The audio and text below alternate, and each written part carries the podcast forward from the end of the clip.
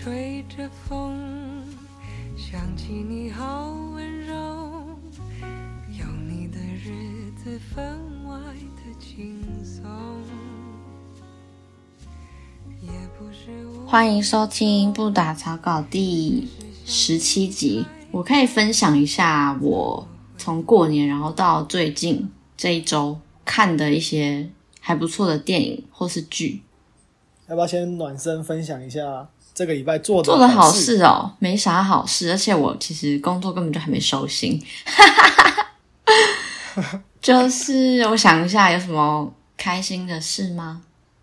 可以啊，在家里过年能够不要工作，不要回 email，没有那种一定要完成的感觉，就已经让我很放松了。因为开工之后，我很明显感受到我会自动早上会自动醒来，可是我在过年的时候，嗯，吓醒，我都可以直接睡到十二点。预期明天有事情要处理的话，早上的时候就其实头脑就开始在运转了。虽然我在睡觉的状态，可是我在可能七八点的时候，虽然我还躺着，但那个头脑就已经开始在想：哦，我今天要干嘛？然后我要回谁哪个主管的 email，要做什么事？可过年就完全没有。所以过年对完全完全？进场保养，对而且 上润滑没错，就没有没有上路，开回车库休息。然后这种状态对我来说很重要。你有吗？你有什么开心的消息吗？有，这个是很小的事情，算是做好事，就我想做的事情。就是我上次跟你讲说，我有一个好朋友，他叫 Julia，然后他是一个人权斗士，嗯就是很左派的人。就是他每天 IG 都在 po 巴勒斯坦又死了多少人，死了多少小孩之类的。然后在学校都会倡议说，学生要组工会，我们要帮学生加薪之类的。然后他就找我要那个 meeting 一件事情，然后找我 meeting 就是说你要帮我签名，签那个联署活动这样。然后我就说好啊，我就过去签。就签完之后，我跟他讲说，我就我我觉得我做的好事就是表达我对他的感谢。我跟他讲说，就是我觉得你做的很棒，因为我内心一直觉得他做的很棒，只是就是需要他这一种人来促进我们这些 minority 的权利，就是我是弱势族群，但我自己不会去抗争，都是靠他来抗争。就在台湾的情况，我就是印尼的义工，可是对我就是 One Forty 服务的对象、那种感觉。对，然后我觉得他就很像那种就是社会的 majority，他爸爸好像也是教授之类的。对，然后他自己就是，我觉得他整个人都是既得利益者，只是他每天都在倡议说这些学生的权益不够啊什么的，很有趣。我就跟他，我就就直接跟他讨论这个问题，就说，就是我们可能身为 minority，连自己顾好自己的生活都很困难的，没有办法去做这些事情，然后感谢他，就是愿意发声，就是准备这么多啦，然后对，而且他都是一个一个找人签名，就是就是他看起来很这件事情看起来其实很不容易啦，但他就是很努力做这件事情，嗯。所以我自己觉得我能做的只是表达我的感谢，支持内心支持他，虽然我行动上也不会去支持他让他知道他做的事情很重要，对他一定是很好的鼓励。嗯，可能很多人都默默在心里很尊敬他，可是没有跟他讲。对，这就是我的一个觉得做的我自己这个礼拜做的一件不错的事情。我刚好讲到这个，再聊一个小事好了。前几天我就听一个 podcast，呃，叫做《The Science of Happiness》还是什么之类的。嗯，总之它的内容呢，就是讲说你要怎么体感上的延长你的一天的时间。就是说，大家客观上都是二十四小时，可是，在你活这个二十四小时的过程，你要怎么体感上去延长你的生命，好像有更更长。一个反直觉的做法就是，你去空出一段时间去陪伴别人，或是去做一些志工，呃，把那个时间投资在别人身上，那个一个小时或半小时会让你觉得今天变得比较长一点点。反正就讲了一些科学的研究啊，数据，就是很很反直觉，看似嗯，你花时间在别人身上，让你自己的时间变少了，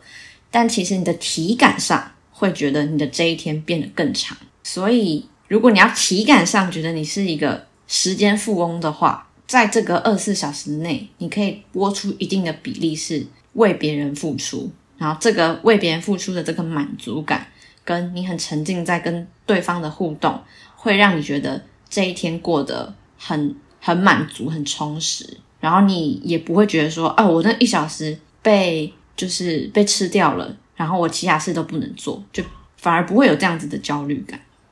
你你的意思是说，就是花时间在别人身上的比例越多，那那个花时间，那个花时间是不是为了自己这样吗？还是还是为了自己也可以？我为了自己啊，我就想要知道，有时候做做好事也是为了自己啊。就是我觉得为了我的我的效率更好，可是我想做好事。哦乱讲，哎，我觉得那个动机就是你为什么要为别人付出，这个动机是什么？不是那个研究 care 的，他只是看实际的结果，就是说你真的投入一段的时间在社群或者是呃跟人，他比较讲求的是那个 face to face 的 interactions，比较不是线上的这种，因为那个研究是在讲 COVID 时期间特殊情况是在 COVID 然后做的研究，嗯。哦，所以，当你真的跟别人面对面的有一些接触的时候，你会体感上觉得你一天的时间变得比较长。可是他也没有说一天要相处多久，时间要呃一个小时、两个小时还是怎么样，他没有讲到这么细。他有一点像是社交上面获得的满足感，会让你觉得这一天的呃时间变得很充实。因为我刚才想到的是说，看起来是帮别人付出，但本质上目的其实是为了自己的这一个想法。像是我明天，其实我要明天要载一个朋友去 Costco，他是一个越南朋友，然后就是他跟我一样是冬天入学，所以其实很辛苦。然后他还有家人要带来，就是我完全都知道他一开始会遇到什么辛苦。所以，那因为我前两个礼拜算是忙忙，我之前有我之前有载他去买过那个 grocery，就是呃蔬菜水果之类的。然后我中间就有一度没有关心他，因为我就是忙到忘记忘记要关心他了。然后他今天就传讯息问我说，就是如果我要去买东西，就可以找他这样。然后我就说当然好啊，那我我们就明天去这样。就是我意思说，虽然我是帮他这个忙，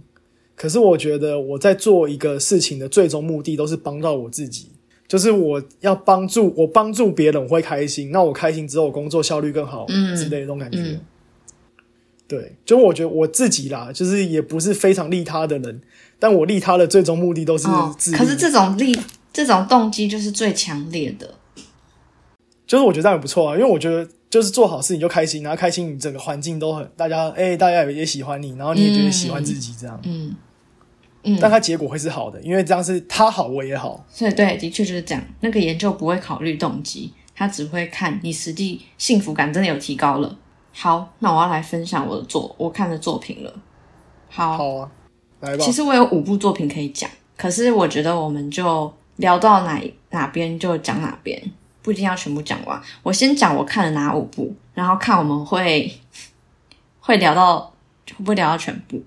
就是整个过年，然后到这一周，我看了呃四部电影，然后跟一部剧，然后这四部电影是《海边走走》、呃《我的完美日常》、《终极追杀令》、《塔尔》，就这四部，完全议题，然后风格面向全部都不一样。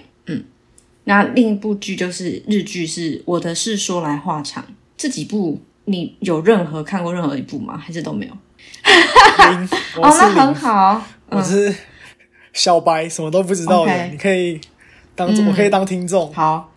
我没有啊特别就是剧透或者是讲细节，我只是想要分享看完的跟自己生活的连接是什么。但你还是要剧透一下，我才知道你在 你在引导什么。OK OK，好，呃，我就会大致讲这个故事在演什么，细节不会讲太多。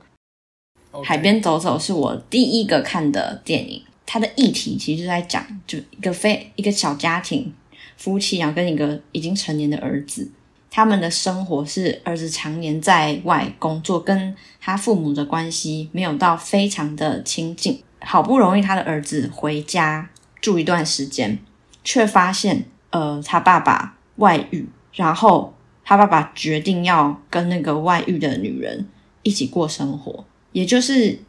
整整个故事就是讲说中年私奔，当很稳定的生活被这个突如其来的事件打破的时候，那个留下来的人，就是这个妈妈，她她她的整个心境，她是怎么应对这件事情？整体的故事就是这样，其实很简单。这是不是你分享哦，在对对对，我有在 IG 上分享说，我觉得这一部我你看过完这一部了是不是？哦，我看了，好，我看了，对。我就我就看完你的 PO，然后再截个图，然后想要找时间看，然后就我就中间就看完了，哦。所以这一部我是有全部看过哦的。好，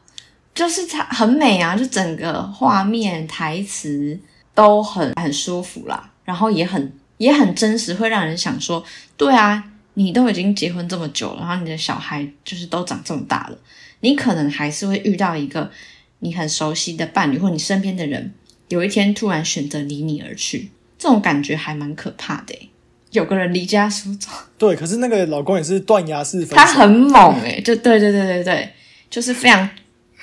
非常坚决。就是也也不给他任何机会，就直接说对拜就拜这样。他们在那个就是厨房吵架的那些对话，给我的感受是，这个这个爸爸他真的已经忍很久了，他是多年来就是一直默不吭声，然后到某一天断崖式爆发，觉得说好，我就是要私奔，你挡不住我，你不管怎么说服我都没有用。我觉得妈妈的反应也非常的真实，就是她一开始非常的受害者心态嘛，就会觉得说，嗯，你断崖式分手，就是都不用经过我的同意吗？然后很想要去掌控那个她的先生的这些行为，她甚至养了一条狗，然后把那个狗的名字取 Eddie，跟她先生一模一样。嗯，她就是一个掌控欲极强的人，所以她非常不能够接受，嗯，她的伴侣做出违反她意愿的事情。这就让我联想到，大部分的人都是习惯性的动物，就是像那个妈妈，她一开始会活在那个很受害者的那个剧本里面，对她儿子讲话也非常刻薄，没有想要改变现状。但后来有一个台词让我觉得很嗯很有趣是，妈妈就是跟妈妈后来状况变好了一些，儿子就说：“哎，你我觉得你最近心情好像变好了。”然后妈妈就说：“其实，在不开心的状态久了之后，就会发现好像有一点无聊，就一直处在不开心的状态，好像有一点无聊。所以我决定不要在那个情境里面了。你不知道你还记不记得这个台词？然后那时候我就笑出来，想说，嗯，不开心的人要变开心，唯一的关键就是当他觉得这个不开心，没有人同情他，然后也没什么意思的时候，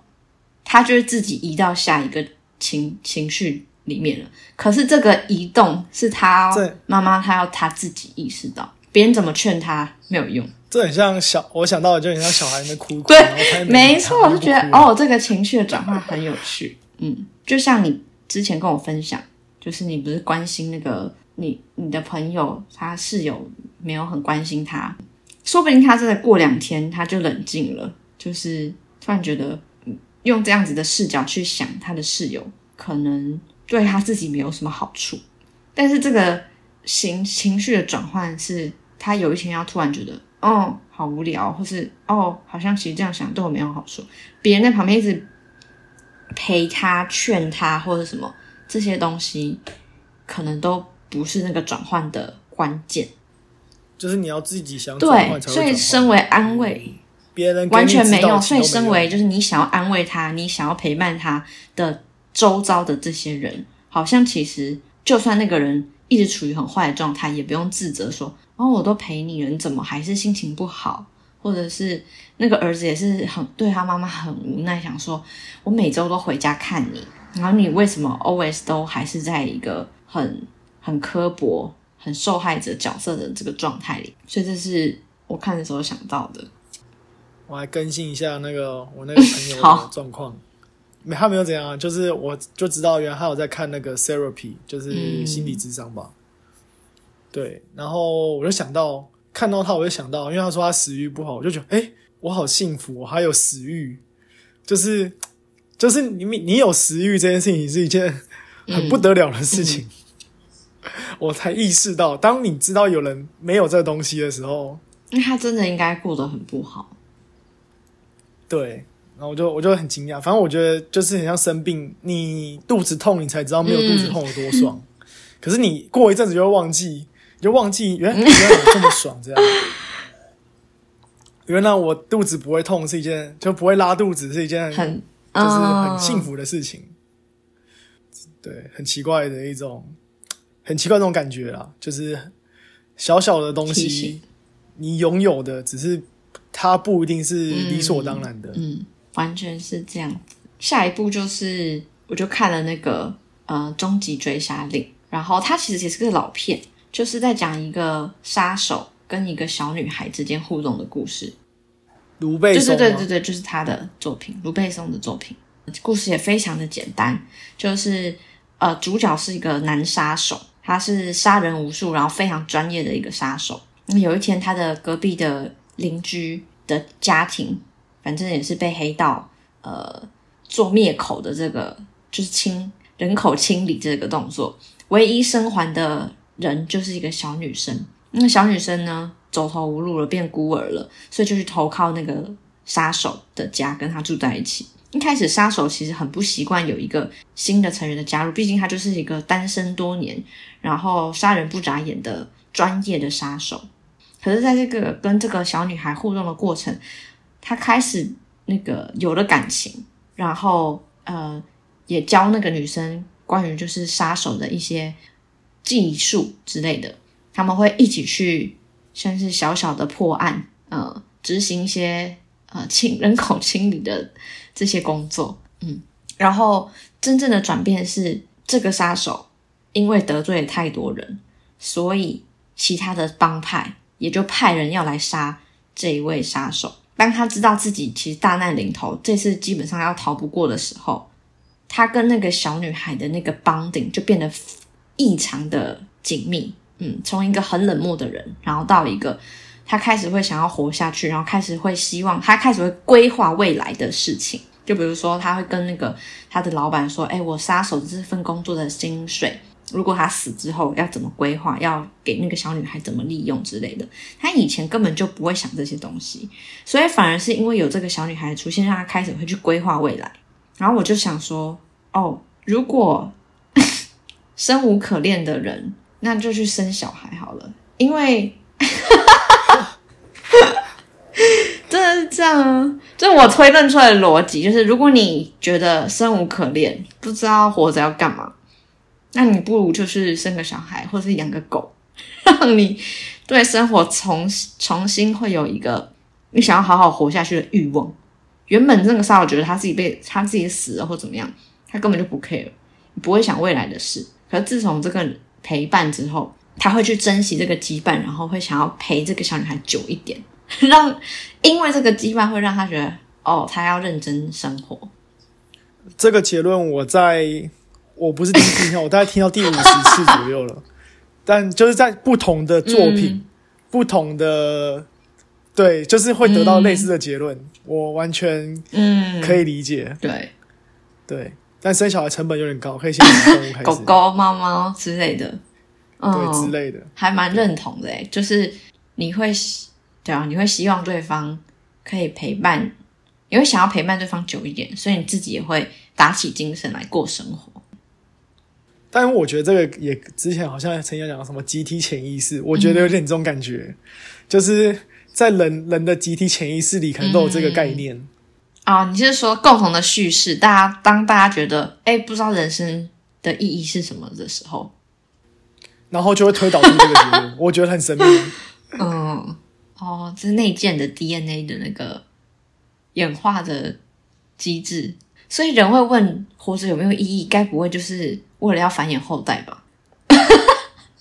这边我就想讲一个我今天也想到了一件事情，但它是一个 repeat 的事情，就是说，呃，迷因跟基因，基因你应该知道，就人体的基因就是你的你的 DNA 嘛，你要留下去就是基因。那迷因就是网络迷因那一些的迷因这样。然后迷因的古老定义就是快速的传播，呃，知识的传播或者或者一些社会文化形象，我们现在可以理解迷因就是什么，比如说杰哥不要，嗯你应该知道杰哥之类的吧？它是一个迷因嘛，但这迷因可能十年后就不见了。你要怎么让迷因传下去？就是客观很客观的说，莎士比亚的书可能也是一种迷因，因为它被被这历史上一直记载的下去。就是各种东西很多，可能社会文化它可能会是一种迷因，然后比如说比特币也可以是一种迷因，就是它是一个某可能某一群的某些人创造的东西，那它可能会存在一阵子，也可能马上就消失，但迷音会去复制，或者五月天的歌也是一个迷音，可能五月天一百年后还会在，也可能不会在，只是那个迷音有没有传下去，有没有记在人类的脑中这样。所以我觉得人的追寻，如果只有这两个东西，说不定还有其他第三种，因为民音是人类创造的一个词汇的概念。所以我觉得活着的目的其实是传承基因跟民音。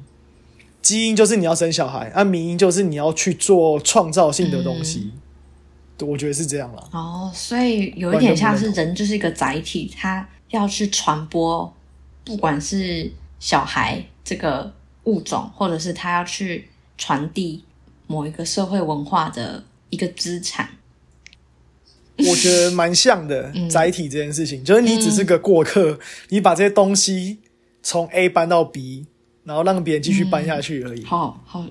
很很有趣。你刚刚就讲到这个是那个人生没有意义嘛？然后就之前不是有分享给你那个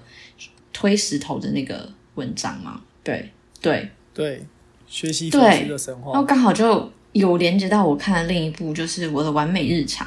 这一部呃日本的电影，但它是德国的导演拍的。这部作品呢，它的主角就是一个清洁工，打扫厕所的，在日本打扫各个车站打扫厕所的清洁工。他拍摄的手法就是拍这个清洁工打扫厕所的每一天，基本上他就是在固定的车站、固定的时间出现在嗯固定的那个地方去做打扫。但是在整个画面里面，他打扫的过程，他非常仔细的去擦那个马桶、那个镜子啊，然后检查别人比较不会注意的那些公共厕所的角落。在拍摄的过程中，会有一种劳动的正念感，就不知道你有没有体验过，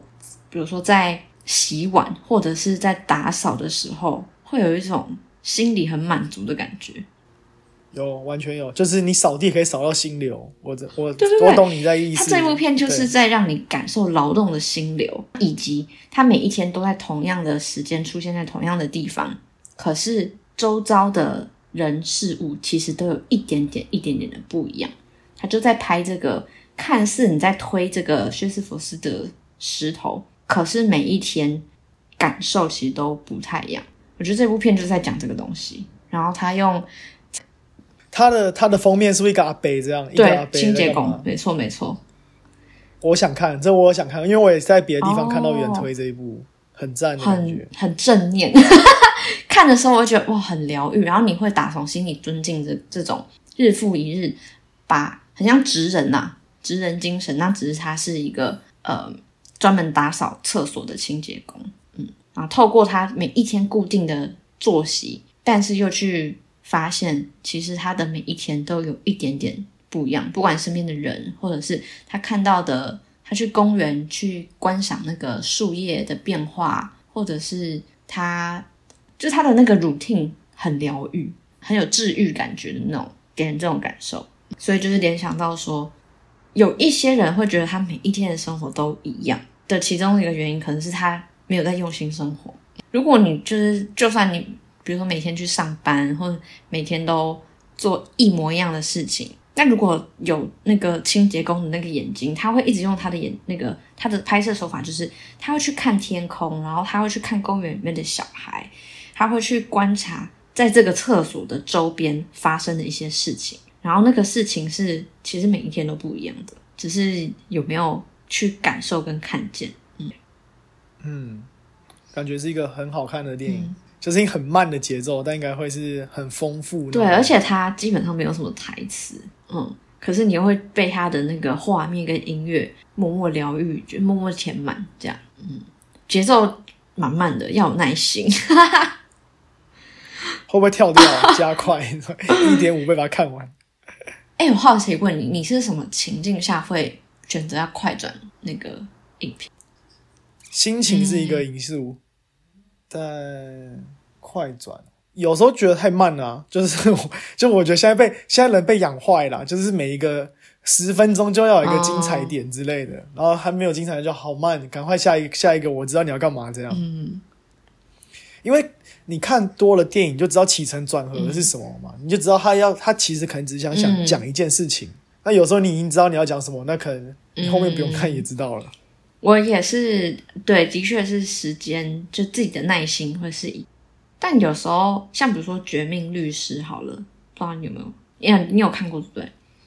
哦他也是有啊。但这种就我就真的不要对，因为《绝命律师》它就是它的卖点，或是它让你进入那个氛围的一个很大的关键，就是它的慢速度，嗯，它的慢慢铺展，对对对，对像那种虽然本身就是一个节奏慢的作品，但我反而不会去把它调快。可是看有时候看某些动漫的时候，我会觉得没关系，还好。我比较素食吧，就觉得这个东西可以吃快一点，这个东西我要照它的原味去吃。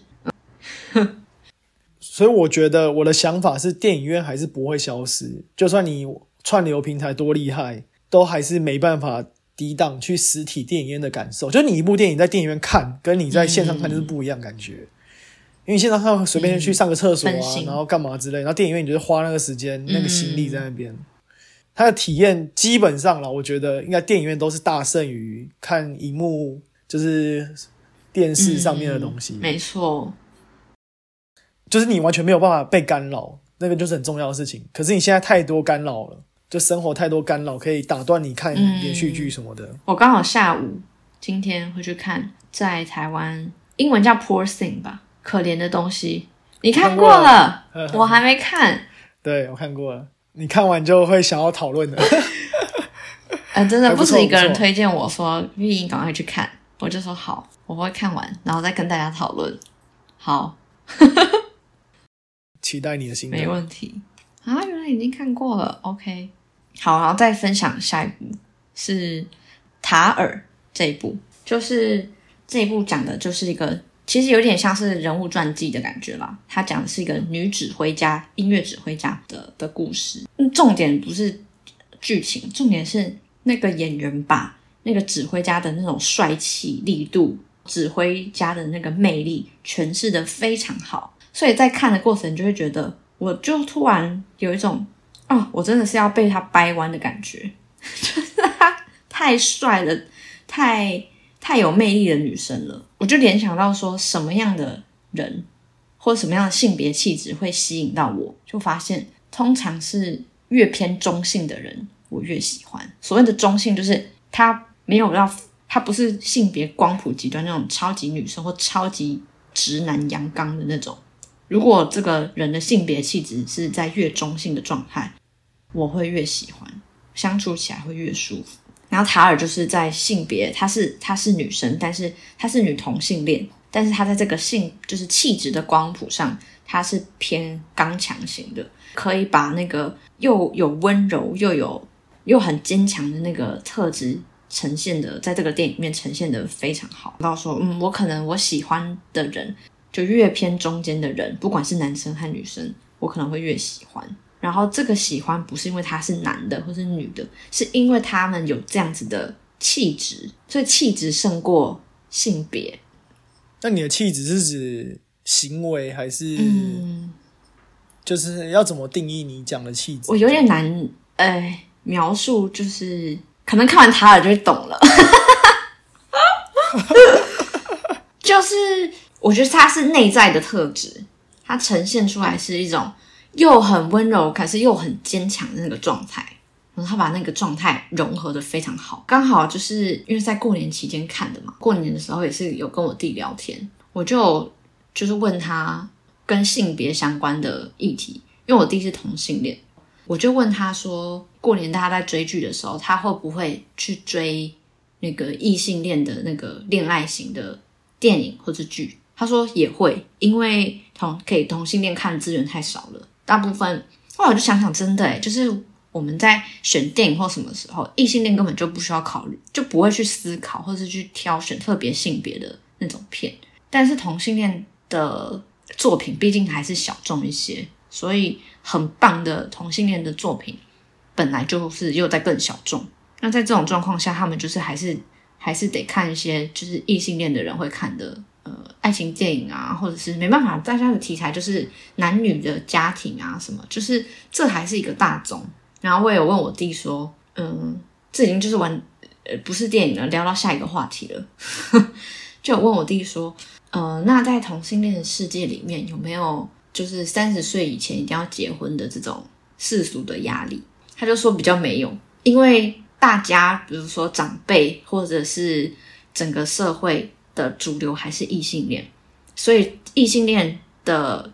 呃社交情况还是受到整个社会的约束，或是更加关注。同性恋这个族群比较不是大家会去讨论的族群，他们就是没有那种呃你几岁一定要干嘛的这种社会压力。他们的压力来自其他，他们压力来自他们是同性恋，比较不是社会主流那种时间轴的压力。我就觉得很有趣，就是哦，不同的族群面对的压力，哎，面向其实不太一样。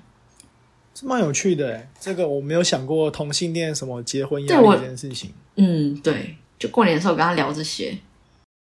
我觉得呃，不知道这样政治正确还是政治不正确，把同性恋当做一个国籍。像美国人在这里几岁要做到什么事情，他们可能会有一个美国人的压力。可是你身为这些外国人，你直接免除美国人该会有的压力，可以这样讲吗？这个类比不知道好不好？对啊，就是他不是这个国家的人，可以这样讲。我不知道这政治不，这政治不是现在政治正确，我靠听不懂，我自己都搞不懂了。但我觉得这我的感觉蛮像这样的，所以就是面临的问题就是。真的，真的，他们有他们自己的议题。然后我，我，因为我都说啊，好好哦，就是没有这种压力。然后我弟就说，你不用羡慕，因为男同志其实在婚姻里面的，或者是交往里面，出轨率都非常的高。我觉得这个很酷。就是，我就问他说，他为什么？他说，因为男生本来就是，嗯，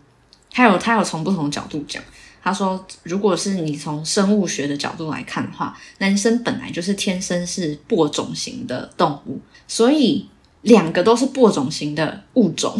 聚在一起，其实出轨率本身就已经比呃女生还要高了。然后再那招女童就很不会出轨啊？招你哎，我没有我问过我身边女童的女童的那个朋友哎，假设男生内建上就是比较容易出轨的话。”然后女生假设比较不会，然后男女女女女男这样换女同是最好，是这样吗？不知道这推论。方宇身边有没有女同性恋可以问一下？但我觉得你这样的推论好像很合理耶。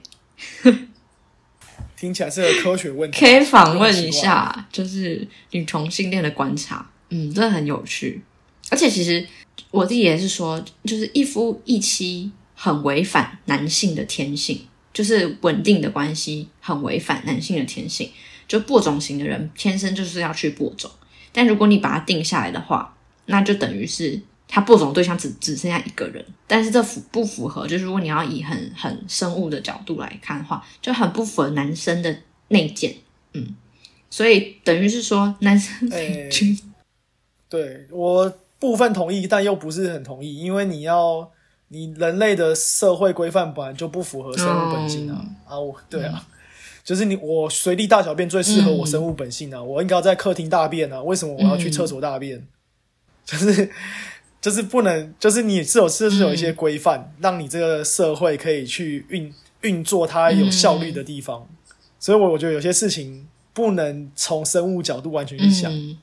但他，你当然要讲那个生物角度，一定一定是有他的立场在，只是不可以都推牵涉到很多事情的时候，对我觉得那有点过度延伸啊，我自己不是太喜欢这样。的确是这样，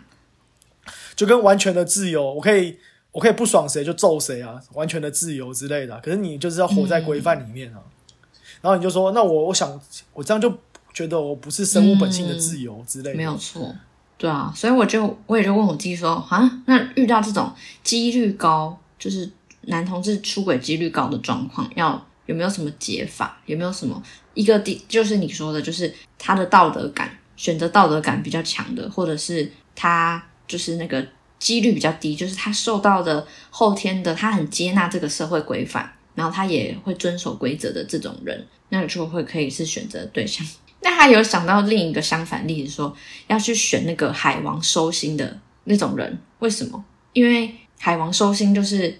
出轨，很像是也不要说出轨，就是你认识对象很像是你在吃 buffet，有各式各样的菜色在在你面前，然后在你都完全没有吃吃任何一道菜的时候，其实你不会知道你最喜欢吃的是哪一道菜。透过你就是把每一道菜全部都吃完之后，你再去选说哦，原来我最喜欢的是拉面，然后你再去你再去选说好，那我以后这辈子都要吃拉面。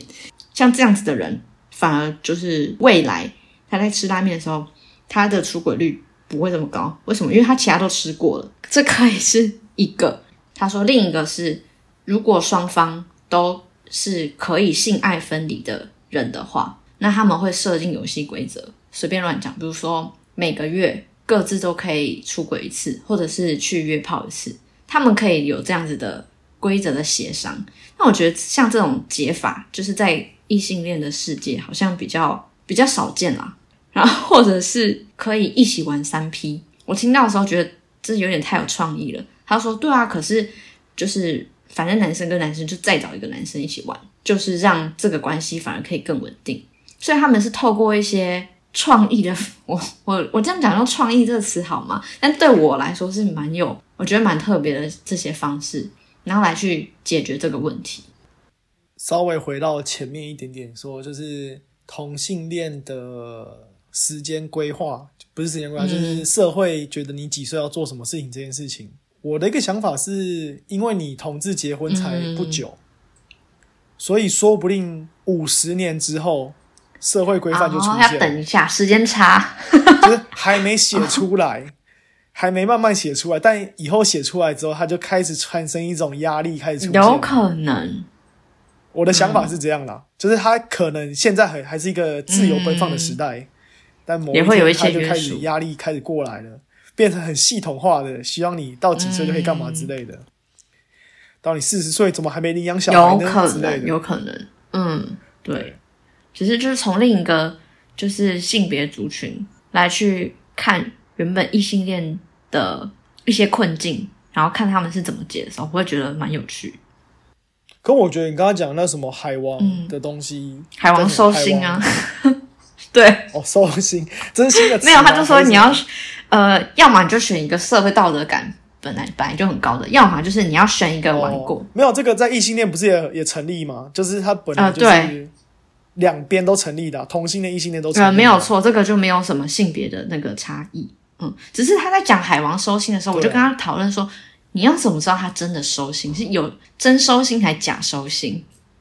没有，我就自己自己定义自己收心啊。没有，后来想到一个一个定义是，如果这个海王是嗯，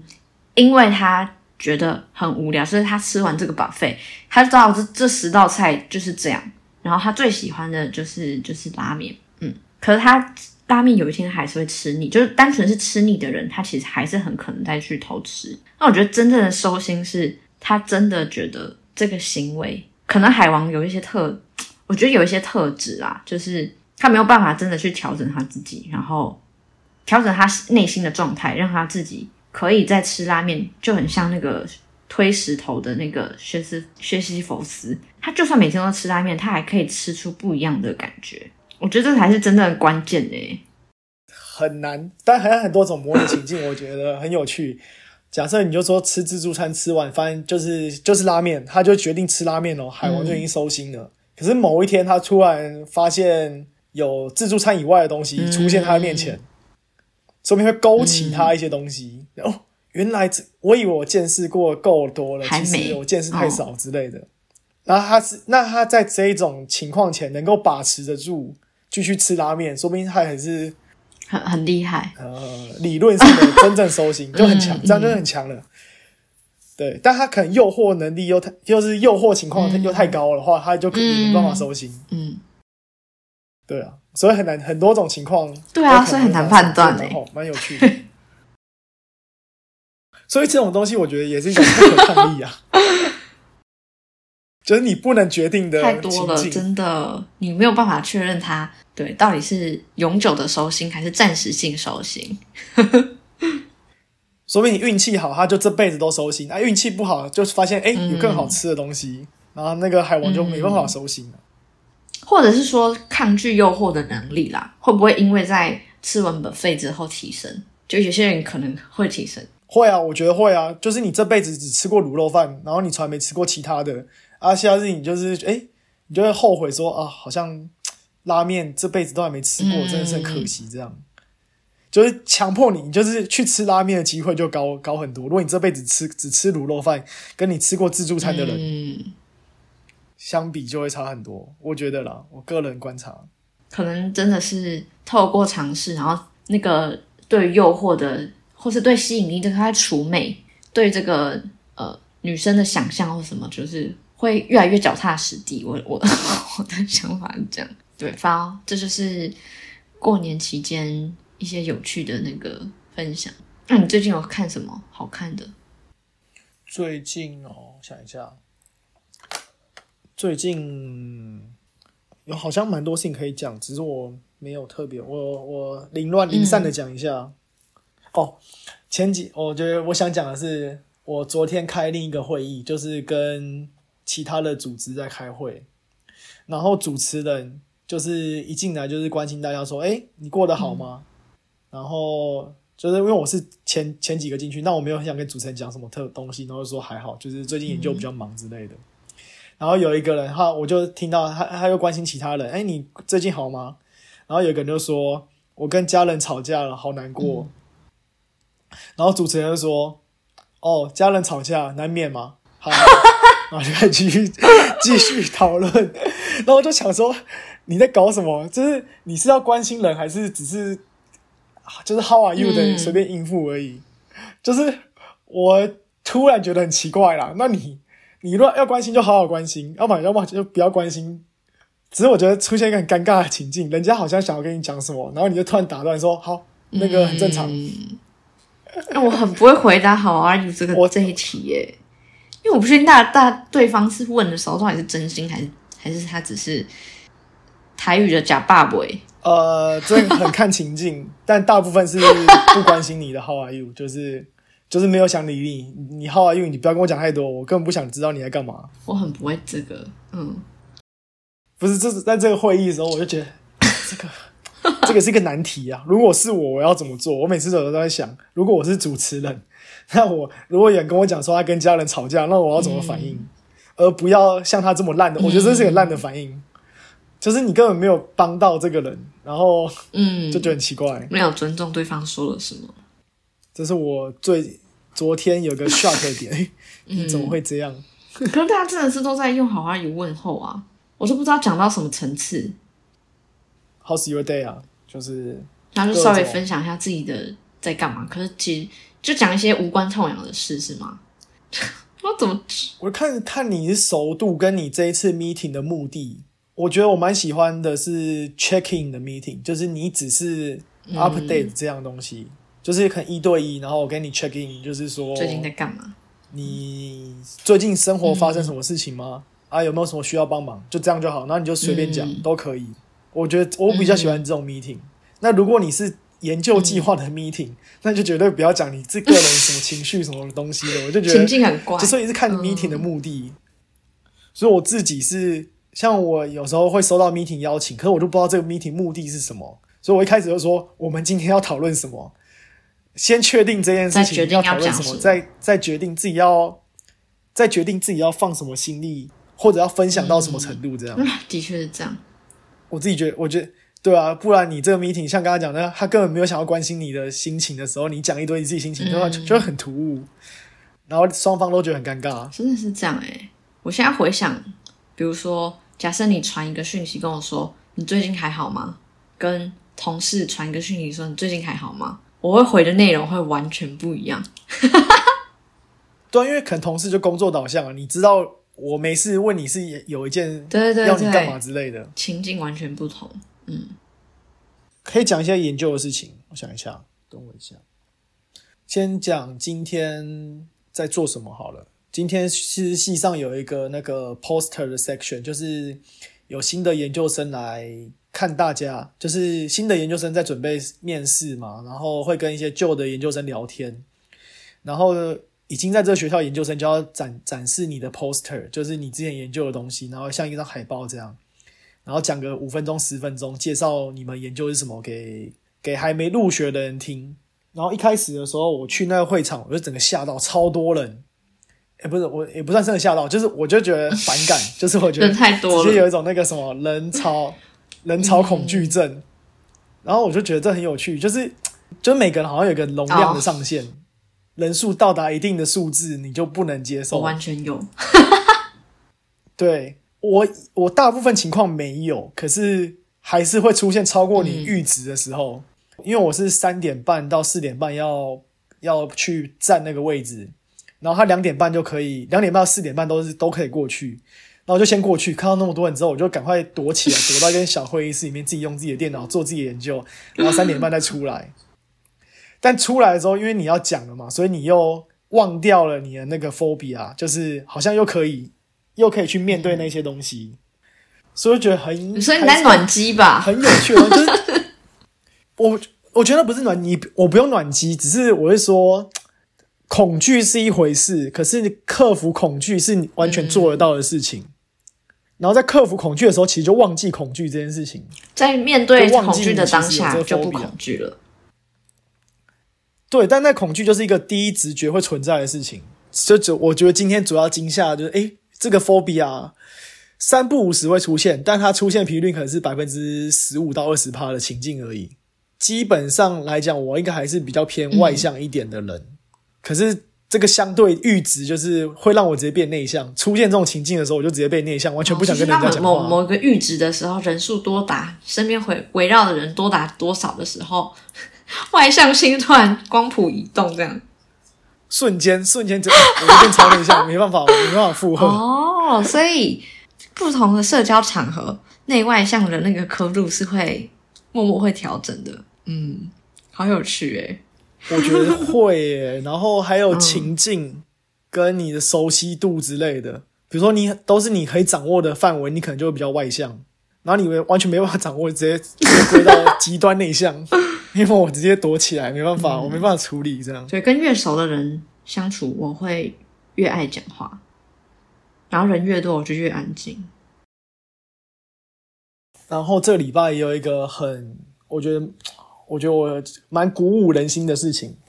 我自己啦，就是我在做研究上，我就觉得上次不知道有没有讲到，应该有稍微提到，就是去完芝加哥研讨会之后，我带一个 idea 回来，然后就开始做了这个专案，小专案。诶，我跟你讲嘛，Google Trend 的一个事情，那个 project 的东西，反正就是我们利用 Google 的 data，就是免费的搜寻资料的的分析。跟东南亚的资料去做比对，然后看 Google 的东西可不可以去预测那个东南亚实际的疫情爆发？对对对对，反正很，它是一个很简单的东西，然后已经有被应用在不同的疾病。那我们这一次想要把它做在猪的病上面，所以都是有人做过的类似的概念，只是它其实很多缺点，因为这很很明显知道，就是说大家搜寻就随便乱 Google 嘛，然后可能语言又不一样之类的。对，然后。但是就是它好像可以发成一个叫做 short communication，就不是一个好的，不是一个大篇的 paper，可是可以做成一个小小型文章的那种讨论。然后我就觉得很振奋，就哎，就是马上就可以又可以有一个小进度那种感觉。对对对。然后因为我主要想说，这边就很很讨论到我跟我的 advisor 这边，就是我的老师是阿根廷人嘛，所以他都不会在美国。然后常会有人问我说：“就是我跟我的指导教授这样会不会很很难沟通？”这样，但我现在体验是觉得不会，我觉得还蛮爽的。就是因为因为我很多个很多个层面，第一个，如果比如说你们就是实体的话，以前我在台湾的话都是一个礼拜会 meeting 一次啊，然后所以你就会把事情准备准备，比如说我一到五就准备我下礼拜一二的 meeting，五天份的东西，一天一两天报告这样，然后这样比较有效率嘛，然后。老板会当下给你回馈什么的，但我现在是因为我算蛮信任老板，所以我只要一到一个进度，我今天马上写完，我今天做到，比如说我今天做了多一个一两个东西，我就马上把那个东西寄给他，所以他明天回我，所以回刚刚对比刚刚情境，你累积五天，然后一天报告，跟我每天可能五五天都有报告一点小东西，所以我觉得我都我得到的 feedback 都蛮快的，所以我在研究的推进。我觉得像刚刚讲的说，我从芝加哥回来到现在还不到一个月，已经快要可以出一个，就是那概念已经快要快要 OK 了，可以写的东西已经快要就是架构，然后再去再去探讨一些东西，就是他已经帮你想好了。就我 advisor 已经给我建议说，你可以做哪些统计的分析，然后 A、B、C 情境是什么？那得到的结果如果是怎样，这是你你我们再来讨论。但我意思说，主要是我觉得，虽然我的 advisor 不在这里，可是我觉得沟通的效率上是比我在台湾的情况来的高。很有趣就是你跟你 advisor 的信任感，让你可以在做零点五东西、零点二、零点三的时候，你都都你就会直接跟他讲说，我现在做到哪，做到哪，做到哪。对，然后方向错误就直接改，直接修正。你不会一个礼拜后才修正，你是可能明天就帮你修正，说这个不行，这个可以。哎，我好奇这个默契怎么建立的啊、呃，好，等一下再讲啊，默契怎么建立。然后有一个好处就是，我现在电脑如果真的很不幸宕机或者整个烧掉之类的，我就爬我的 email，、把那些全部抓出来，那应该就我 data 还是有八九成都是就是存在的，因为都存在 email 里面的档案。就是我都没有藏 data 给什么东西，因为很多研究生可能会留一手，就是想说老板会 push 你嘛，老板每每个礼拜都会逼你做什么事情，所以你不能一次给他百分之百的东西。所以就是反过来，我这一种就是我几乎有什么就直接给给给给。所以如果我这电脑真的坏掉的话，我还有很多 备份在上面。对，然后这边会讲到什么？就是为什么信任建立这个信任感的东西，我觉得还蛮看个性的。然后这个就要回到一个那个上礼拜的时候，有个住院医师就写信给老板，然后跟我讨论那个 Chat GPT 的应用。然后就是讲说，这个他想，因为这个这个是一个奈及利亚的住院医师，然后他就讲说，他觉得 Chat GPT 很酷啊，我应该要用在那个就是帮助我们现在做研究的东西。然后，然后他其实他的想法，我觉得啦，有一点天真，就有点太说天真也很奇怪，反正就是嘛没有未经未经手虑就把 idea 整个丢出来，然后老板就回了一个呃很有礼貌的信，可是我看见他就是反对，对，他就觉得说这个 idea 不行，他就是，但他我觉得在他那一封信里面展现很多智慧，他就引用超多东西，什么西班牙诗人的以前什么一九呃十九世纪的一些文章，然后说什么这些资料都只是资料，不是 judgment，就是人类最重要的是嗯。是判断。就是 Chat GPT 的好处就是你可以收集一些，然后我们就我们常常就把 Chat GPT 的东西以为是跟以前 Google 一样，以为它就是真理。但是这些东西我们是做科学的人，它都只是一坨垃圾而已。客观来说，它就只是一坨垃圾，根本没有判断的东西。我老老板就在那封信里面写写得很有趣，他说我很好奇，如果 Chat GPT 在一九三零年代出来，它会怎么评断纳粹？就那时候大家都很都很支持纳粹的时代。那 Chat GPT 会不会也说纳粹是一个好事情？这样？Anyway，反正他在那一封信上，我觉得他写他引用很多那种什么，像我之前跟你讲过塞内卡，不知道你还记不记得这个人？就是斯多格学派的一个很厉害的人，塞内卡，反正什么西班牙哲学家，一堆一堆人，然后在不同年代的引用。我看完之后，我超感动的、就是我觉得饱读诗书啊，就是你可以引用这么多东西来反驳一个 Chat GPT 为什么没办法，我们这个研究上做的很好的地方，很科学的精神，就是我们的就是独立思考的能力。那在我们这现阶段是用 Chat GPT 无法处理出来的。看到这篇这这个这一封信，我就觉得，哎、真的是 role model，我就觉得很崇拜。就又再一次觉得，哦，你真是太强了，可以引用这么多引经据典，表示你背后读的一定是这十几那个后面的。功夫好难想象哦。对，而且他也是一个很强的科学家，但他能够引用这些东西，表示你在哲学上面的东西，就你你学到的东西一定也很多。因为他其实在讲的 Chat GPT，我觉得它是一个灰色地带，然后就是不要反面去问。就是我觉得那个刚刚讲说那个有点天真的那个奈吉利亚住院医师，他就我觉得有点就是像，就比如说好，我就问，比如说我可不可以论文用 Chat GPT 修改？你问出来一定说不行嘛？啊，你直接问就可以做，哦，可以理解就有。时候是这样。嗯，你可以理解我意思，就是什么公司的事情尽量不要用嘛，要不然你老板知道你也是不高兴。可是你老板也不会说真的不行，只是你不要明目张胆的对。然后因为从去年开始就一直有这个 Chat GPT 的这种议题嘛，所以我终于在这一封信里面知道老板的立场了，跟我原本预想的差不多，但他偏保守一点。因为我老板那个大概也是四五十岁，对。那我是接受度很高的，只是因为你你要知道人家立场，然后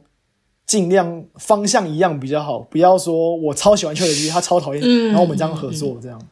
对，所以我就觉得抓那个那个气氛也蛮重要的，是很有那个政治力，就是 我真的觉得判断老板的风向是一个很重要的技能呢。就是你对这个人的认识，你大概知道他可能会做什么选项，就是有优缺点都有。整体上来讲，为什么会运作跟跟跟老板运作的不错的大原则，也不是大原则，就是大原因，应该就是我觉得我跟他个性很像。但是我常会听到我的其他的，因为我们实验室是有三个 PI，就是有三个老板的意思吗？PI 就是。对对对，你可以把它当大老板、二老板跟三老板那种感觉。然后第二个跟第三个 PI 就会有时候会抱怨大老板的缺点，但他的抱怨缺点就是说他很多点子，可是他就想一下这个又想一下那个，然后就觉得这都很有趣，可是底下人就忙得要死这样。然后当他讲这个缺点的时候，当其他两个人在跟我就是有时候开会开玩笑嘛，就抱怨说你不要听他这样讲，他就是。啊，觉得这个很好玩，这个很好玩，然后就弄来弄去，然后搞了也不一定真的会搞出东西。这样，我听到这个评论的时候，我就想到，哎，这就是我，我就是这样。所以我就觉得，哎，没错没错，我跟他，我跟他跟大老板的个性都很像。对，所以我就觉得，哎，我就可以理解说他这么多想法的好玩点是什么。哦，这真的很好玩，然后我也觉得很好玩。当我们两个人搞一搞，哎，真的不好玩，不行，他做不出来，那我们就把它放弃。所以我可以很果断的放弃东西，也可以在然后又开始新的东西，这样。对，但学术上就很有趣，就是比如说你有个 A project，然后 A 跟跟 B project，你各做完之后，会有一些残渣的感觉，可能 A 底下有残余一些，比如说你只发表了百分之八十，然后 B 也只发表百分之六十，然后底下 A 跟 B 东西又可以连接起来。可以产生一个 A 加 A Plan B 之类的，对对对，反正我就觉得很多已经有的东西上面还可以再加很多的东西，还是很多 gap 可以去做。然后有时候这些想法就会会分，就是他以我觉得我我觉得这算是一个博士班的研究生训练了，就是你要怎么去想这个东西是可以被接受，然后它有研究价值。然后你就要去想，哎，我已经有了什么？我现在我现在砖块有哪些？已经垫起什么东西？那我可以往哪边前进，或者哪边死路？你要看得清楚。但有时候死路是你没有往前走，你根本不知道那边死路。对，所以我觉得很很抽象的感觉，但是它是一个在想这些过程中是很好玩的。哎，那我想问，就是你你在想的过程中，就是很 enjoy，然后果断放弃。的背后是因为你没有时间的焦虑吗？比如说我一定要什么时间毕业，或者是嗯，没有没有没有，果断放弃是因为有时间的焦虑，然后放弃这样。因为比如说，其实以现在的，不，我我的看法可能有点偏误啦，就是你知道那个显著差异这件事情吗？就是大部分科学上的东西都是希望你发表有显著差异的东西。所以科学被批评说很多没显著差异的都没有被发表出来，但它也是一个好的研究。好简简单来讲，是有有结果的才是有好结果的才是结果。现在很多科学在做的是类似这种事情的东西。你大家希望你是发表哦，就是有有关键性指标或干嘛干嘛的。Anyway，就是大家喜欢这种东西。我我的感觉，我的氛围是感觉这样，所以有些东西。你做出来，它很是 OK，但是很不显著。那我的方法又不是超强的方法，就是一个普通的东西。所以，我们变成有时候需要去寻找，哎，什么东西是大家，它是显著的。然后在这个方法上，大家也可以接受这个方法，就找很多东西的交集，然后它就是可以一个 feasible 做这个东西。它不是发现这个世界上的真理，但它推进了一点的东西，推进推进一块石头，这样就可以被发表。了解，不知道会不会很凌乱很？有趣。我觉得会果断放弃，就是可以知道说，因为我老师就是在流行病学这一块非常的技术上非常的已经很熟练了，所以他很多都是拿他以前的东西，比如说我有时候问他说有没有什么方法，他直接推荐我五篇 paper，那他是他以前自己的五篇 paper，、但他就是以前的方式，拿以前的方式，可能十年前就有的方式，然后再套用在新的情境上去做。然后有时候他 data 看到觉得觉得这不行，然后我就直接相信，我就直接相信他觉得这不行，所以我也不想说，嗯。我不想跟他硬凹，因为我就觉得你在这个技术上就直接赢过我，我是要跟你学，我没有要跟你 argue，嗯，我不用坚持我一定要怎样，对，所以我就可以很很 follow 他的意见，所以我觉得是要知道他的强项是什么，但他强项上面我就觉得直接完全信任，嗯。无脑信任就好。可是他一定也有没有那么强项的地方，或者我比他强项的地方，比如说现在一些很多 AI tool，然后我比较有在接触，那这个时候我就要要坚持我的强项，然后去给他建议，这样。所以这是我自己的合作的方式啦。跟主管 partnership 很很顺畅的环境工作很快乐诶。还蛮快乐的、啊，对啊。然后他今天就有收到一个，就是老板要推荐我申请一个奖学金，嗯。我整个吓到，因为平常都是我我我就是我申请奖学金，然后问他，请他帮我写推荐信。然后是第一次，他直接说：“哎、我想要推荐你这个、去某个奖学金。我说：“当然好啊。”他会说：“问我问我好不好？然后整个吓到，哦，太好太好，赶快给我钱。但我觉得我变成我要准备一些东西，以前那种 CV 啊，然后 statement，就是为什么你要申请这奖学金？那你的就是你的经历跟这个奖学金的关联性是什么？你要去嗯描述这件事情。但我觉得 overall 我们实验室其实还算一个不错的。我拿一个具体指标跟你讲，就我今天知道我们实验室又有人怀孕了，哦，很友，所以是很友善的那个，就就是我们实验室是一个生育率很高的地方，好恐怖。就是大家都会怀孕，然后去生小孩，然后生完小孩之后又回来，然后又做的很开心，这样因为。这可以当成一个 PhD 读了开不开心的指标诶，就是或者说有没有 work life balance 的指标，可以这样说吗？不知道哎、只是我自己的观察，因为在台湾很少看到这么多人怀孕，就是我至少三第三年至少四五四五对都怀孕，很多欸哎、我觉得很恐怖。对，就是实验室一直增加人，就是我因为我们只要有人生小孩，就会寄信给大家。说恭喜谁在几月几号生生了小 baby 什么，然后他名字小 baby 名字叫什么这样，然后就一串一串恭喜恭喜恭喜爱这样。哦！对，很有趣。然后就是我们的大 family、嗯就是越来越多，成实验室人一直增加。好可爱、哦、小朋友但我也怀疑是不是就是就是美国中西部是哦环境啊，因为这边比较养得起家，所以大家就你会生活成本比较。低，相比大城市，对对、嗯，对啊，很有趣。他们也有那种什么三十岁要生小孩的这种，呃，我觉得有诶、我觉得美国应该可能二大学毕哈业就要结婚诶、我看他们结婚的真的假？的？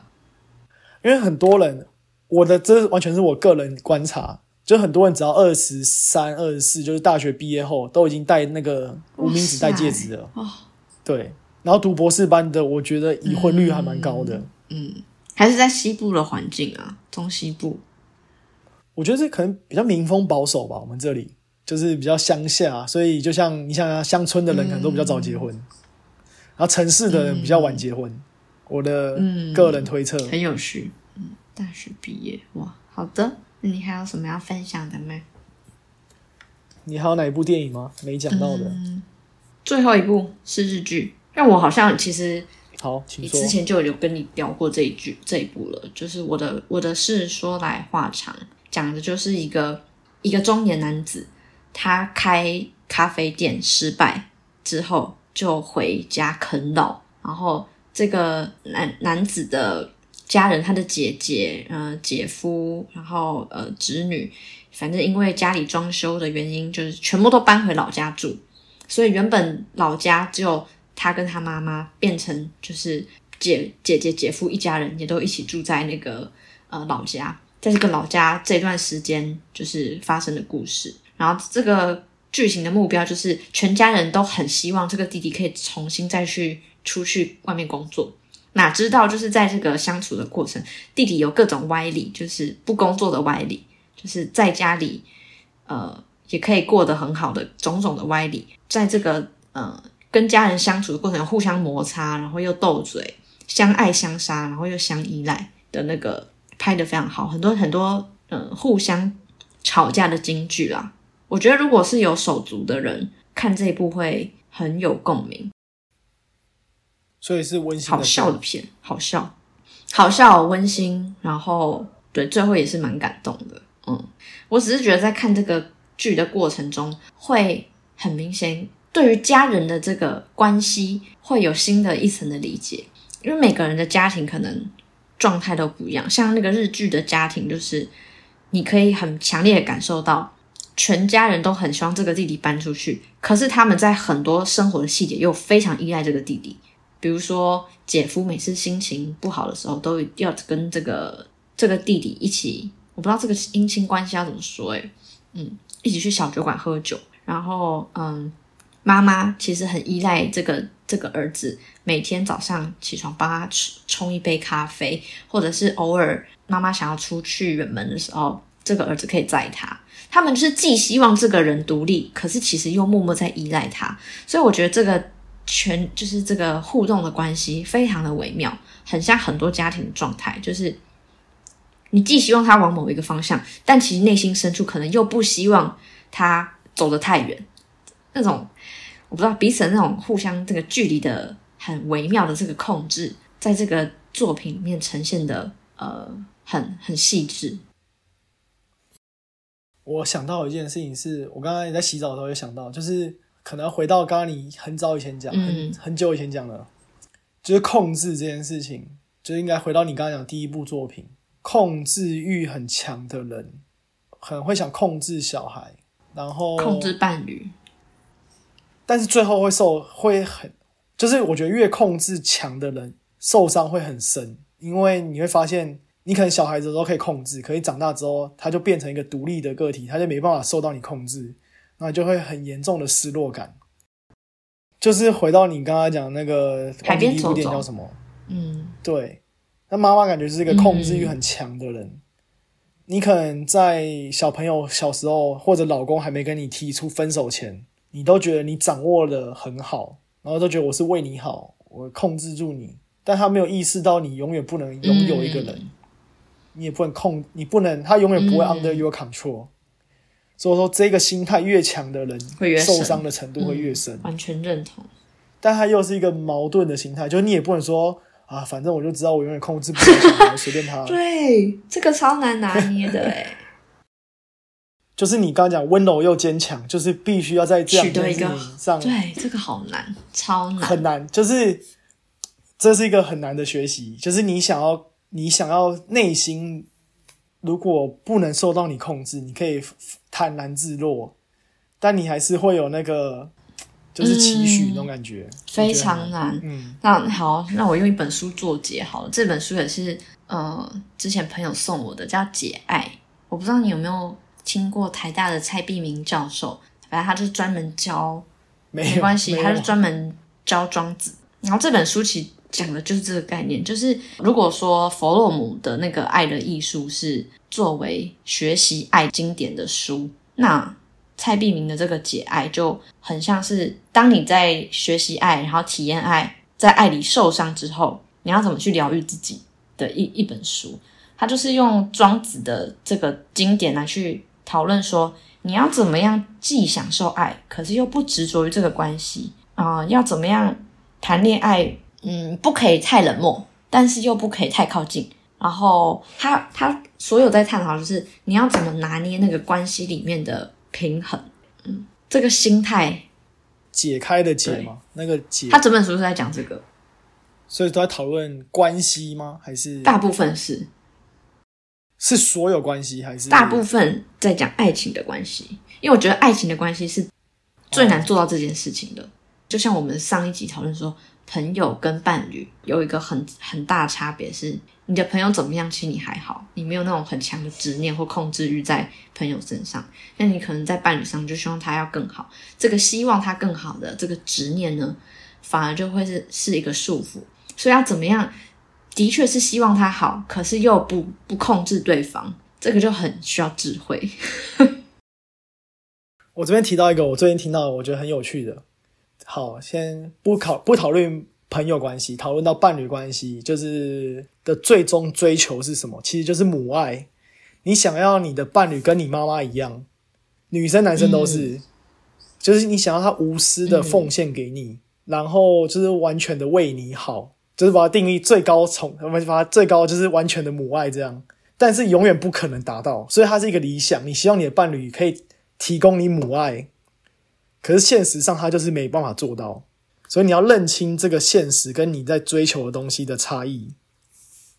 然后就会是很很难的一件事情，因为母爱才是你最理想的状况，无条件接纳你，你就想要一个人你保护你，对，爱完全无完全无条件的帮你，这样帮你什么都，然后取代你妈妈。哎，我觉得这个认知的破除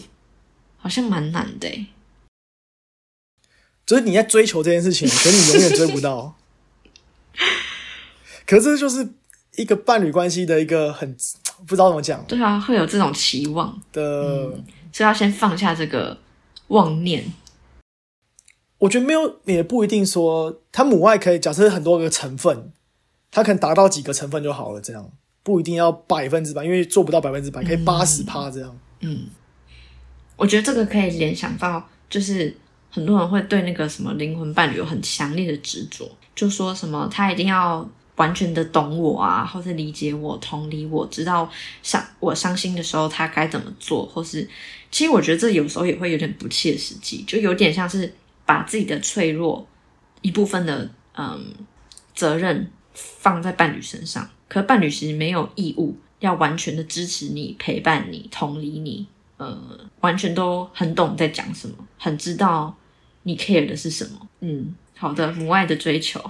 放下。嗯，就可能真的还是要相信大家是独立的个体吧，然后不要有这么完美的执着。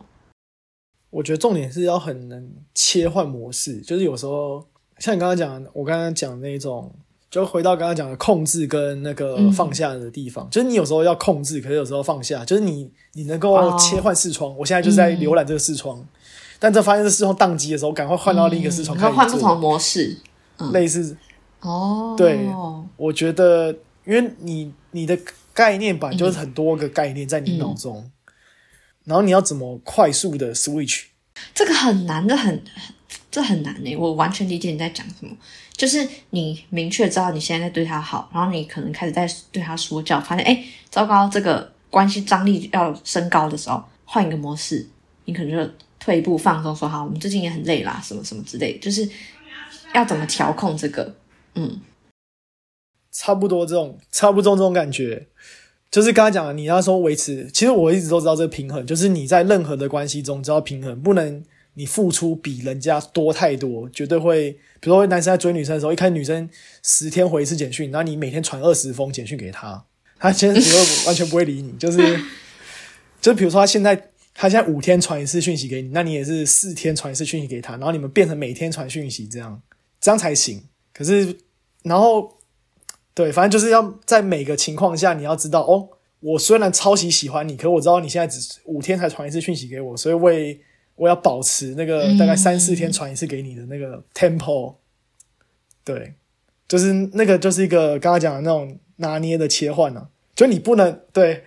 就是你不能超喜欢什么，然后就把你的全部价值观塞进去，但它不会帮助你到你想要的结果。嗯，好，很多细节，这个真的是 需要经历不同的关系，然后有亲身的体验，会更知道怎么切换。哦，还有两件事情想讲，第一个是文化地图，第二个等下再讲文化地图，但第二我现在马上想到的是那个。呃，五个最后悔的事情，就是你应该知道这个，就是人生人人生死亡前最后悔的五大课题吧，还是什么？就一个护士写的哦，哎。我只知道其中一个是没有好好经营关系，其他我都不知道。哎，对，哦，真的、哦，我记得不一样，因为我记得是工作态度哦、好，我。想起来了，嗯，不要太认真工作。很多人会就是，对对对，很多人会觉得说那个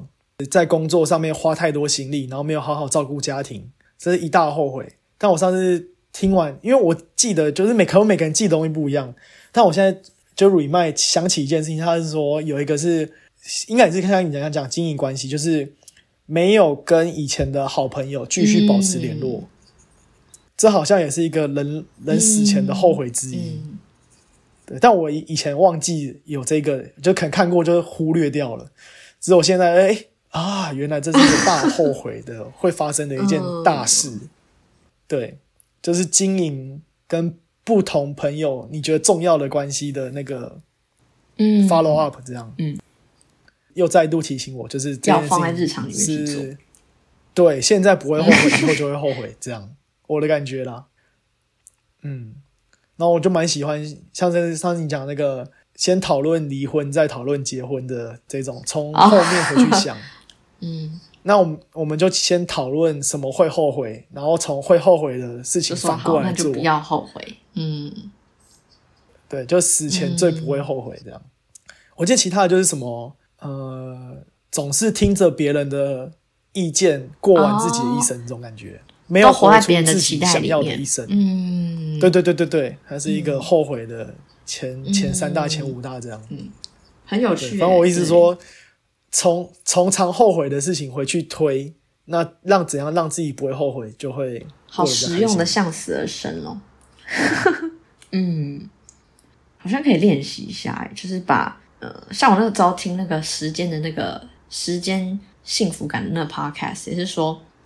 对他真的就是在行事历排说，哦，我这个时候要去陪我家狗狗怎么样怎么样，陪我的女儿写作业什么，他是直接放进他的 schedule，然后那个时间到，就像工作一样，这个时间点到，他就去做这件事情。哦，这我认真想过，可是我没有实际执行。嗯我觉得这件事情真的很棒。就比如说，你应该要规定什么，晚上八点半到九点要打电话给之类的，对，他说他直接放进行事历，然后嗯，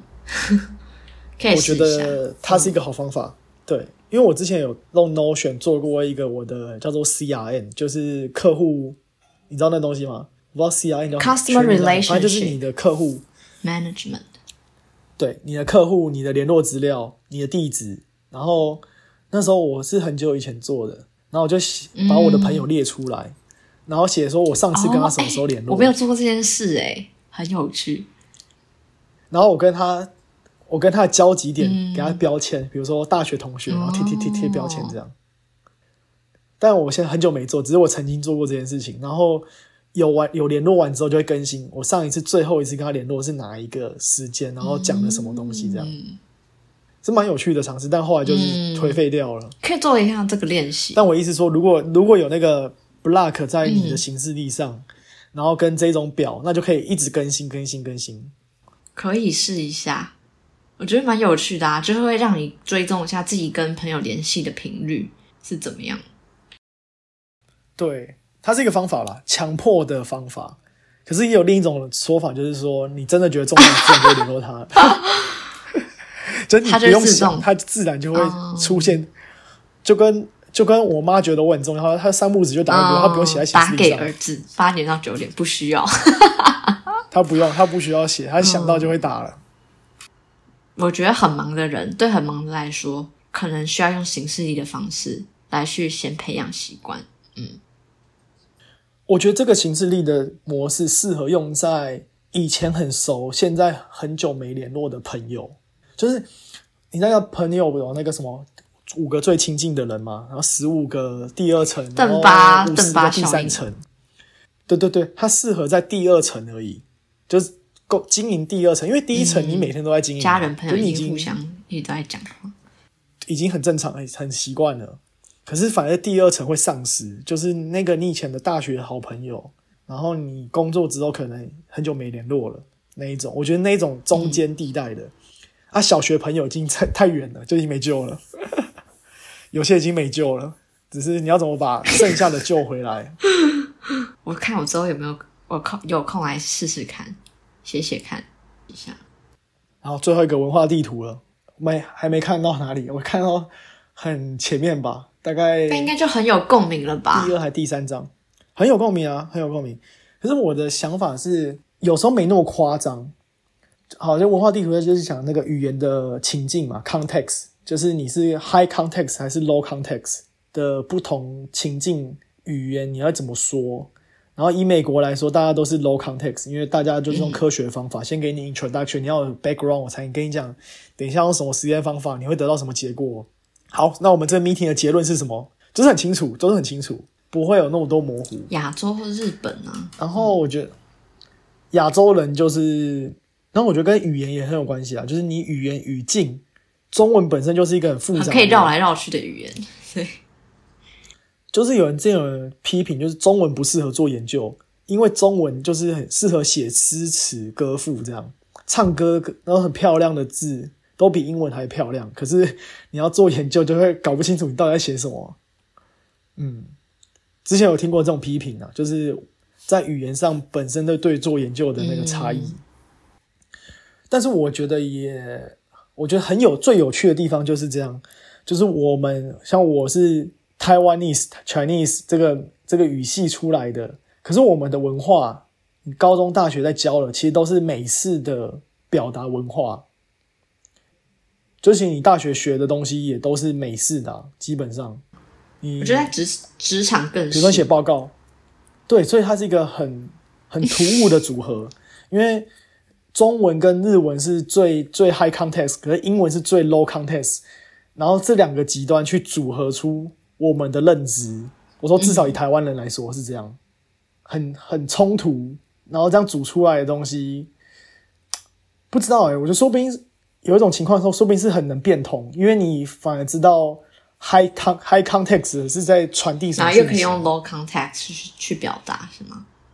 就是好，比如说我跟呃用英文来叙述一件事情，跟中文叙述一件事情都可以的话，如果两个都很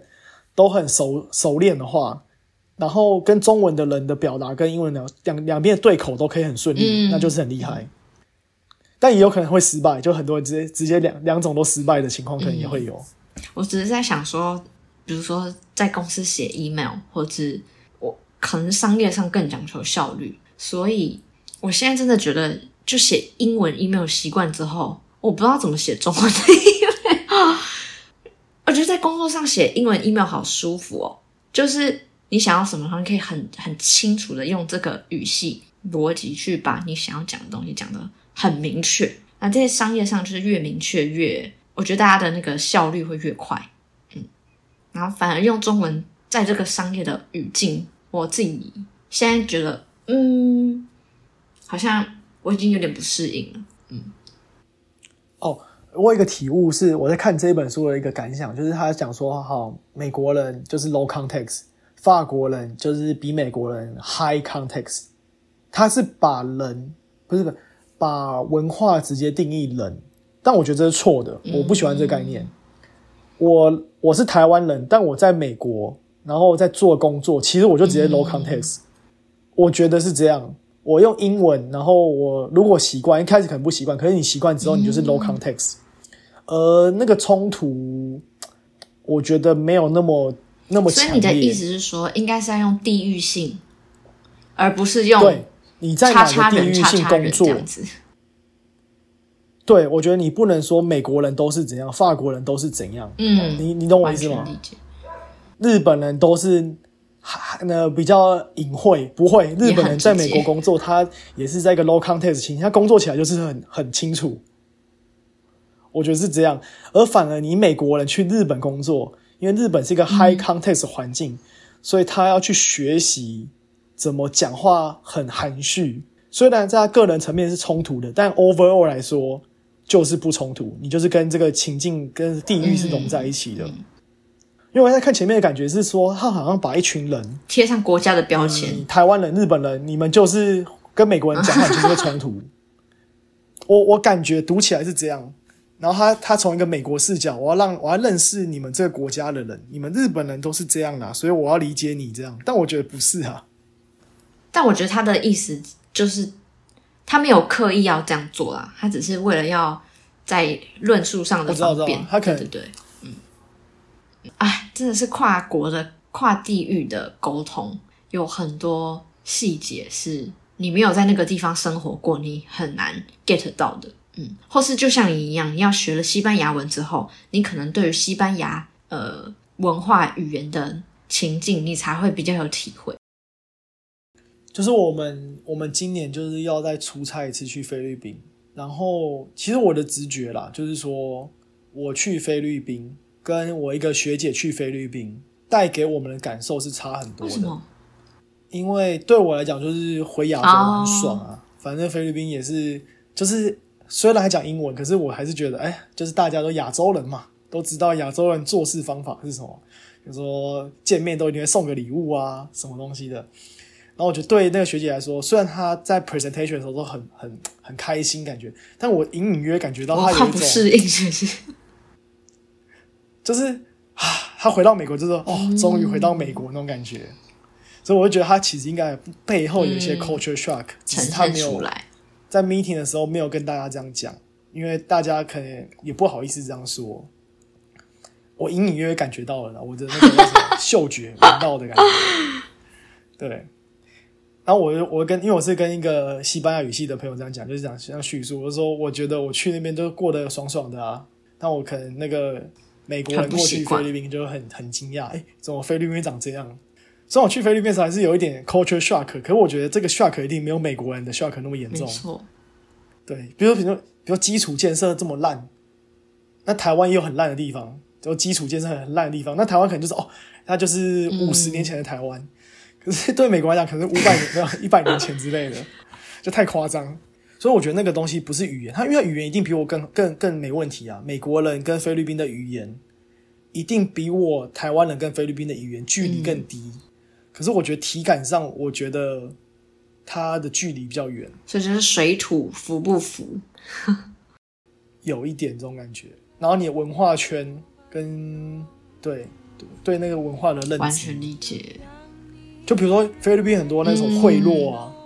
嗯 政治干预啊，我完全可以理解。美国人很难理解为什么你们会发生贿赂这件事情，很理解，就是里长嘛、议员、很很好类比，官就是对相关的概念。嗯，对好的。那我们今天就等我看完可怜的东西，可能又有新的可以聊的。有不，同的心得。好的，那就先这样喽。好的，拜拜大家。那我们就今天就这样结束，拜拜。